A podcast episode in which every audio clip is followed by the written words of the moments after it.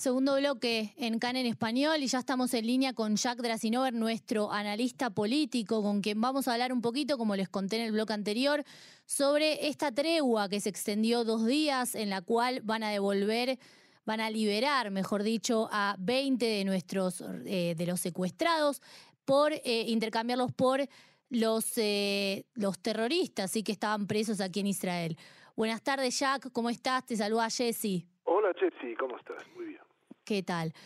Primero, me gustaría que, que si podés analizar cómo viste estos cuatro días anteriores, sin hablar de, esta extensión que se hizo por dos días más.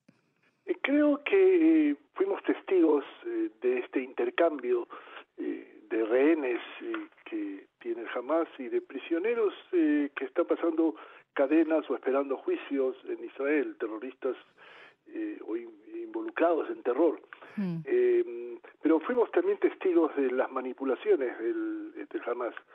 Y aquí hay, por supuesto, dos objetivos eh, totalmente contradictorios. Por un lado, lo que eh, Israel quiere es eh, debilitar en la mayoría y, si es posible, eliminar totalmente al, al, poder de Hamas en la franja de Gaza, mientras que el Hamas lo que quiere es prorrogar esta tregua, casi indefinida, infinitamente, porque piensa que de esta manera tiene una carta en la mano, que es los prisioneros que todavía están, eh, los rehenes que, que, que, todavía han sido eh, eh, liberados, pero en forma gradual. lo que nosotros hemos pasado estos, estos días, incluyendo hoy y mañana, va a ser la liberación de la primera categoría de rehenes, y estos son los que se refieren a las mujeres y niños, mm. en la medida en que se pueda liberar a todos, porque hay que tomar en consideración que algunos están en manos del chiat islámico que aunque el Hamas tiene suficiente poder con, eh, formalmente, por lo menos no son parte del, del, Hamas, eh, del, control que tiene el Hamas. Eh, pero por otro lado, el hecho de que Israel se enfrenta o se va a enfrentar, sobre todo después de haber pasado el día de hoy y mañana, a la posibilidad de hacer otra tregua de dos días más que permitiría hacer un intercambio de, prisioneros todavía, de rehenes. Ah, el problema es que después vamos a entrar en lo que va a ser definitivamente el obstáculo más grande, y es en la posibilidad de que Hamas ha eh, planteado eh, que tiene la posibilidad de hacer o intentar una tregua mayor, eh, vale decir, liberar mayor cantidad de rehenes. Pero esto entraría básicamente en una en una categoría que todavía no hemos definido, y es lo que se llama prácticamente eh, los hombres y después lo que jamás considera los soldados, que son mm. a partir de los 19 años. Claro. Para lo cual va a exigir un precio mucho más grande que el que hemos pagado hasta ahora, que es básicamente eh, un, eh, un liberado eh, rehén israelí a cambio de tres terroristas. Mm. Y creo que el precio que ellos van a exigir va a ser mucho mayor. Tomando en consideración de que lo que el Hamas quiere es prorrogar en forma eh, eh, bastante más eh, radical el, la tregua. quizás para intentar plantear que le va a ser muy difícil a Israel, después de una tregua larga, volver a reiniciar las acciones militares. No hay que olvidar que Blinken está esta semana en Israel, eh, o va a venir en estos días y entonces eh, es otro medio de presión de personas que eh, y de factores que estarían menos interesados en que se vuelva a reanudar las acciones militares. Claro, de hecho yo recién decía que se espera que Blinken llegue el día que se termine esta tregua de dos días, entonces ahí también vamos a ver qué sucede, ¿no? Luego de estos dos días. Y claro, y eso dificulta la posibilidad que Israel pudiera reanudar las, eh, la acción militar. Ahora, Israel en este sentido está eh, con dos objetivos que pueden ser contradictorios. Mm. Y uno es liberar eh, de la forma más eh, rápida la mayor cantidad de rehenes, pero por otro lado, intentar, como dije, reducir o eliminar el poder político y especialmente el militar del Hamas. Ahora, hemos sido testigos de algo eh, no menos importante y es la ineficacia total de los organismos internacionales eh, que tienen un, que tienen por lo menos un papel eh, teórico en lo relacionado a, las acciones militares. Me refiero a la Cruz Roja, que en realidad eh, prácticamente ha sido totalmente inoperante eh, y que en definitiva debería por lo menos preocuparse de tener una visita a los rehenes israelíes que todavía no han sido liberados y proporcionarles medicamentos. Y esto es algo que no se ha hecho, que es insólito, a pesar de los reiterados pedidos israelíes, mientras que por su parte Israel sí cumple con ese compromiso que tiene con la Cruz Roja frente al hecho que permite la visita a los terroristas eh, que están presos en Israel. Mm. Y esto es eh, no solamente en lo referido al momento actual, sino en el caso anterior, eh, por ejemplo el de Gilad Shalit, que fue capturado durante la época de tregua, que es muy importante recordar, por el Hamas en el 2006 y liberado en 2011, años en que no hubo una sola visita de la Cruz Roja eh, a, él. Y por otro lado, eh, tampoco con respecto a eh, prisioneros que están, rehenes que están mucho más tiempo, como el caso de Abena Menegistu. Sí, Adar Goldin, sí. Que hizo un, paso, eh, es decir, que pasó la franja de Gaza voluntariamente y que está básicamente desde 2014 eh, en prisioneros sin que se le ha permitido ninguna visita a la, a la, Cruz Roja. Y también de dos casos, eh, eh, que como el caso de Adar Golding y Shaul Adar, que aparentemente no están en vida, pero los cadáveres han sido secuestrados por Hamas y no se ha mantenido ninguna negociación al respecto, o por lo menos no se ha tenido ningún resultado. Creo que a eso lo hace la ineficiencia, pero además, eh, rápidamente, digamos, que hay dos instituciones más que han sorprendido por su falta de eficacia y casi eh, frialdad frente a lo que debía ser. Es UNICEF, la institución que se dedica a respetar y a ejercer los derechos de los niños y que, tomando en consideración la cantidad de secuestrados niños, que es insólito, el menor tiene 10 meses hoy día, fue secuestrado cuando tenía 9 meses, sin que la UNICEF sea eh, pronunciado frente a ello. O el UN Woman, United mm. Nations Woman, eh, con sede en Nueva York, que debe ser aquel que ponga en, en, en, en primera opción los derechos de las mujeres, tomando en consideración de que estos ataques violentos y bárbaros del Hamas produjeron inclusive violaciones. Eh, creo que es insólito que estas instituciones no se han pronunciado eh, al respecto. Sí, de hecho, la Organización de Mujeres de la ONU subió una publicación en sus redes sociales condenando y después la eliminó. Sí, por eso. Eh, no, sé, directamente eh, como lavándose las manos, como diríamos. Totalmente, y a, y a pesar de todas las presiones que se han hecho al respecto de exigencia no ha habido eh, ningún adelanto. Yo escuché ayer a la representante de la Cruz Roja en Israel eh, con unas declaraciones como si ellos estuvieran al margen de toda posibilidad mm. eh, de, de, tomar acción, solamente si fuera aceptado eso por jamás, que por supuesto no lo ha hecho y no lo toma en consideración. Ahora, vos recién mencionabas el acuerdo eh, por Gilad Shalit que se hizo. Y se estuvo hablando mucho en estos últimos días porque justamente una de las personas intercambiadas por el uno de los terroristas intercambiados por él es Sinwar, que fue quien dicen la cabeza del 7 de octubre, así que planificó el 7 de octubre. En primer lugar, si podés refrescar un poco para los oyentes sobre el acuerdo que se hizo en su momento por la liberación de Gilad Shalit y por otro lado, preguntarte si aprendimos algo de este acuerdo. En realidad, eh, el acuerdo implicaba la, eh, eh, la liberación de Sinwar, que recordemos que estaba pasando cadena perpetua en Israel, con un pasado y un prontuario criminal bastante amplio, mm. y a cambio del cual Israel liberaría a los 1.027 prisioneros entre ellos Sinwar, quizás el más importante, que durante los 22 años que estuvo en la cárcel en Israel logró aprender eh, un hebreo muy fluido. Alguien dijo que era el primer caso con un enemigo de Israel y del pueblo judío eh, logra poder comunicarse en hebreo eh, de forma tan perfecta. Sí, sin acento decían. Sí. ahora, aprendimos otra cosa más también y es el hecho de tomar en consideración las manipulaciones del Hamas. Mm. Porque el Hamas es una organización terrorista y entonces no juega las, eh, la misma mesa de juego que, que un país como tal, es decir, no respeta los derechos humanos ni tampoco la ética militar. Y esto es algo muy importante. El Hamas toma en consideración justamente la sensibilidad que tiene Israel frente a la población civil y eh, que es muy distinta de la que jamás que ejerce una dictadura islámica eh, frente a la población de la Franja de Gaza. Creo que lo más importante de esta perspectiva y algo más también que el Hamas es sensible solamente a la presión militar. Mm. Eh, y creo que en esta campaña se ha visto en forma muy clara, es decir, a medida que Israel eh, ha presionado militarmente, casi como dijo alguien poniéndole la soga en el cuello, sentir la soga en el cuello de, de Sinwar, y es posible que lo obligó eso a hacer ciertas concesiones. El problema es básicamente el hecho de que cómo podemos ver el futuro.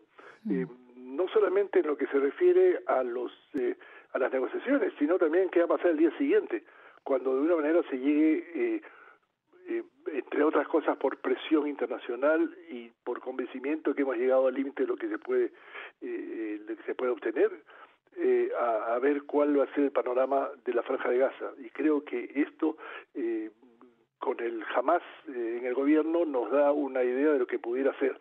Y esta es la razón por la que Israel definitivamente insiste en que jamás no sea parte de este proceso.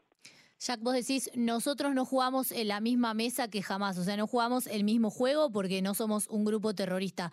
¿Cuáles son esas jugarretas que nos hizo jamás en estos cuatro días? Eh, hacer desaparecer, entre comillas, a personas que eh, estaban en la lista de, de, de rehenes, no respetar eh, el acuerdo que implicaba que no se podía separar a niños eh, de las madres mm. y que eran parte de una misma delegación, eh, hablar que parte de los eh, de los rehenes eh, israelíes no están en manos de Hamas sino del Jihad y ayer solamente cuando Israel definitivamente no aceptó el, el, el pretexto de, de, de Hamas diciendo que no encontraba a las dos eh, madres eh, de niños capturados, eh, de rehenes, eh, luego de que Israel dijo que no va a aceptar ese intercambio, el, el hecho de que jamás insistió en poder eh, suplantarlas por personas mayores.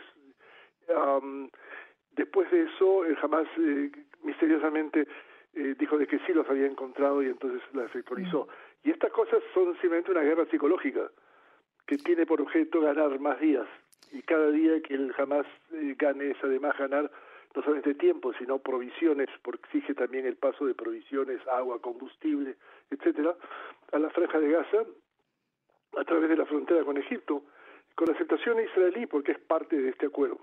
Eh, y este tipo de extorsión por parte del Hamas es algo que estamos acostumbrados a hacerlo y requiere tener eh, los nervios bien templados creo que justamente la sensibilidad que tiene Israel y el hecho que tiene que enfrentarse además a algo que jamás no tiene, que es la presión de las familias de mm. los eh, rehenes, que definitivamente si van a haber dos días más de, de intercambio de prisioneros con rehenes, eh, creo que Israel se va a tener que, que enfrentar a una realidad por la cual eh, va a ceder frente a la presión de las familias.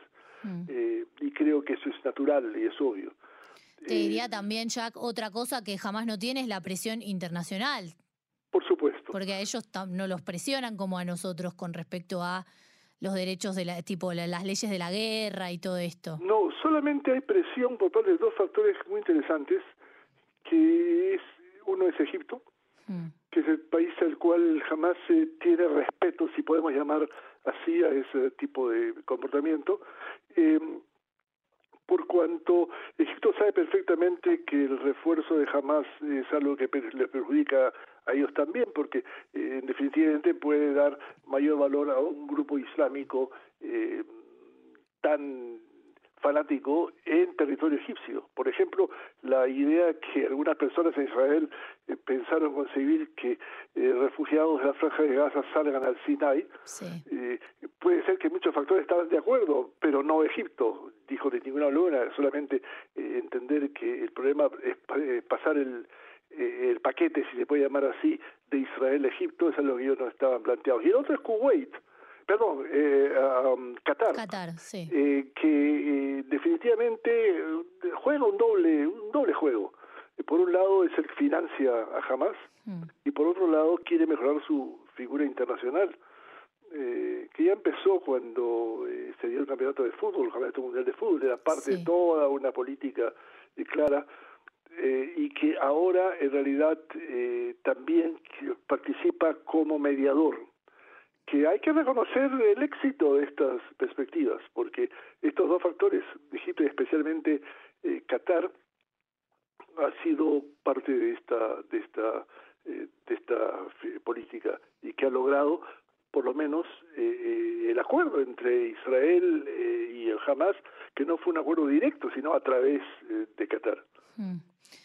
¿Qatar está pensando en el día después de, la guerra?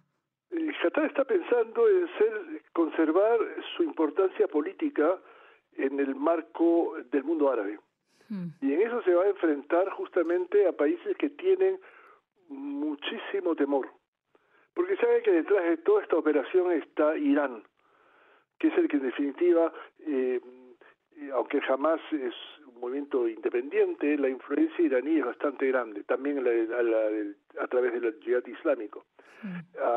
creo que nadie está interesado tampoco a Qatar en un conflicto militar, definitivamente. En cuanto a. Y, lo que está interesado en Qatar es mantener su presión política y su influencia en Hamas. Y eso es a través de un solo mecanismo, que es la financiación eh, de, este aparato. quizás en Israel pensamos erróneamente que el problema con el Hamas es solamente militar, pero hay detrás de eso una, una fortaleza económica impresionante de los eh, eh, digamos, el poder económico que, que, jamás moviliza. De mm. manera que quien piensa en la eliminación del, del Hamas eh, no es una cosa tan simple. Es posible que se pueda reducir eh, muchísimo su poderío militar, pero se trata de una organización que tiene el respaldo masivo de la Franja de Gaza y algo más, que es muy interesante, que es el respaldo en gran parte de la población de la margen occidental y que en definitiva no se ha integrado al, a la protesta, por lo menos no de forma masiva, pero eh, aquí hay una influencia muy importante que hay que tomar en consideración. Jack, eh, hoy vimos en la tapa de muchos diarios internacionales la foto de Kfir Vivas y Ariel y su madre Shirley que, bueno, eh, Kfir es el niño más chiquito que fue secuestrado, después tenemos el que nació en, en cautiverio, pero eh, de los secuestrados era el más chiquito, de nueve meses, ahora tiene diez meses.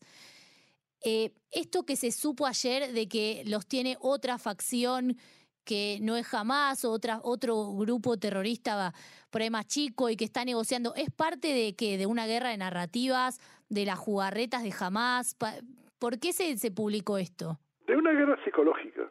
Y creo que jamás entendió que la familia viva pasa a ser una especie de símbolo mm. de, este, de este proceso. Eh, y, la identificación de casi toda la población con dos niños y con la madre, eh, definitivamente eh, le dan un peso muy importante y creo que él jamás juega con eso. Ahora, aún si es cierto que esté en una organización paralela o dependiente del Hamas o no exactamente el Hamas, es claro que jamás tiene control sobre todos los, toda la perspectiva de Franja de Gaza. Si, si jamás, por ejemplo, eh, habló de una tregua, también la Jihad Islámica y las otras organizaciones han respetado. Hemos visto que nadie de ellos ha eh, violado esa, ese, ese, esa tregua eh, por el miedo o por el control que tiene jamás sobre ellos.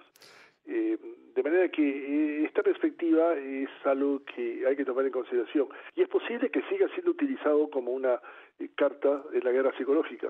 la pregunta va a ser en qué momento Israel va a tomar una actitud de decir no acepto el cambio sin que la familia esté sea parte integral del intercambio. Y si se llega a la finalización de la categoría, la primera categoría de liberados, que es mujeres y niños, Israel va a tener que exigir básicamente eso, es decir, la liberación de ellos y de todos otros eh, mujeres y niños que no han sido todavía liberados hasta este momento. Pero vuelvo a insistir que el, problema grande va a ser el precio que vamos a tener que eh, eh, pagar en la negociación con respecto a la otra categoría que es quizás la más pesada de todas, que es la de los soldados. Soldado es para el Hamas todo aquel que llegó a la edad de 19 años. Entonces aquí vamos a tener que enfrentarnos a una presión mucho mayor porque además de, que se trata de la sensibilidad israelí frente a ello, está también el hecho de que hasta ahora Israel ha liberado básicamente lo que se llama condenados a terrorismo menor, si cabe la expresión, si hay algo que se puede llamar terrorismo menor, eh, personas que han cometido eh, delitos como el intento de hacer terrorismo, básicamente, pero no tienen las manos ensangrentadas. Y esto es lo que puede pasar cuando jamás se exija eh, que a cambio de soldados israelíes o, y, personas a partir de 19 años, eh, la liberación de personas del nivel básicamente que hemos tenido en las épocas anteriores, básicamente eh, personas eh, que puedan tener una, un peso importante en, la posibilidad de dirigir posteriormente acciones militares. creo que esto es importante. quiero recordar que en la liberación de Gilad Shalit, los mil 27, no, 1026 prisioneros firmaron una declaración por la cual se comprometían a no volver a, eh, a tomar actos de terrorismo, menos Sinwar, que fue liberado a pesar de que se negó a firmar ello. Y entonces eh, es claro que la próxima etapa va a ser de elementos del peso de Sinwar, o casi del peso de Sinwar, de personas que se han cometido eh, crímenes mayores, algunos de ellos pudieran estar en marco de, la condena perpetua, nos tenemos que enfrentar justamente al, a volver a decir, bueno, si liberamos personas de esta categoría, eh, ¿qué va a pasar después si no van a entrar nuevamente en acciones militares contra Israel? Acciones de terrorismo más que acciones militares. Claro. Y entonces esto es algo que va a tener que tomar una definición. Y ya es claro que el, documento que van a ser exigidos firmar, que, a firmar no tiene el, peso que puede tener eh, frente a personas que firman un documento y se comprometen a ello. Jack, para ir cerrando, pues ya nos quedan pocos minutos de programa. La visita de Sinuar que refirieron eh, muchos de los secuestrados que fueron liberados en los túneles, hablando este perfecto hebreo, como yo contaba antes. ¿Qué nos dice? ¿Qué lectura podemos hacer de eso? Eh, creo que la presentación de Sinuar casi sorpresiva para muchos de ellos, es decir, eh, primero reforzar su, eh, su liderazgo, es decir, cualquier negociación es conmigo. Sabía perfectamente que esto va a llegar a la prensa israelí al gobierno de Israel. El hecho de que hizo una visita, visita se puede llamar eh, a, a, prisioneros israelíes, a rehenes israelíes. es quizás la persona que mejor conoce Israel y esto es interesante, después de 22 años en la cárcel, aunque quizás ha tenido una eh, un error en pensar de que la sociedad israelí, que es una sociedad democrática, y que estuvo dividida y sigue siendo dividida con respecto a la actitud frente a lo que se llamó la reforma judicial, eh, y manifestaciones democráticas que no existen jamás, por supuesto, en la Franja de Gaza, mm. eh, pensó que esto generaría una eh, debilidad tremenda eh, por parte de, Israel y aquí se equivocó. Pero él sigue planteando que sea muy claro, eh, si quiere negociar es conmigo. Y mm. además tiene otro elemento y es la dirigencia interna del Hamas, que además de Sinwar incluye a Muhammad Def, que es el jefe militar, mm. y básicamente a Ismael Anía, el jefe del levantamiento político del Hamas, que está en Qatar viviendo una vida mucho más sobria y, de lujo que lo que sucede en la Franja de Gaza. Eh, y esto es un recordatorio muy claro por parte de Sinwar, eh, conmigo se hacen las negociaciones, no con nadie más. Claro. Bueno, Jack, clarísimo todo, nos estamos quedando sin tiempo del programa. Te agradezco, como siempre, por tu análisis, siempre muy claro, muy concreto y, con muchas cosas muy interesantes que siempre nos contás. Gracias a ustedes.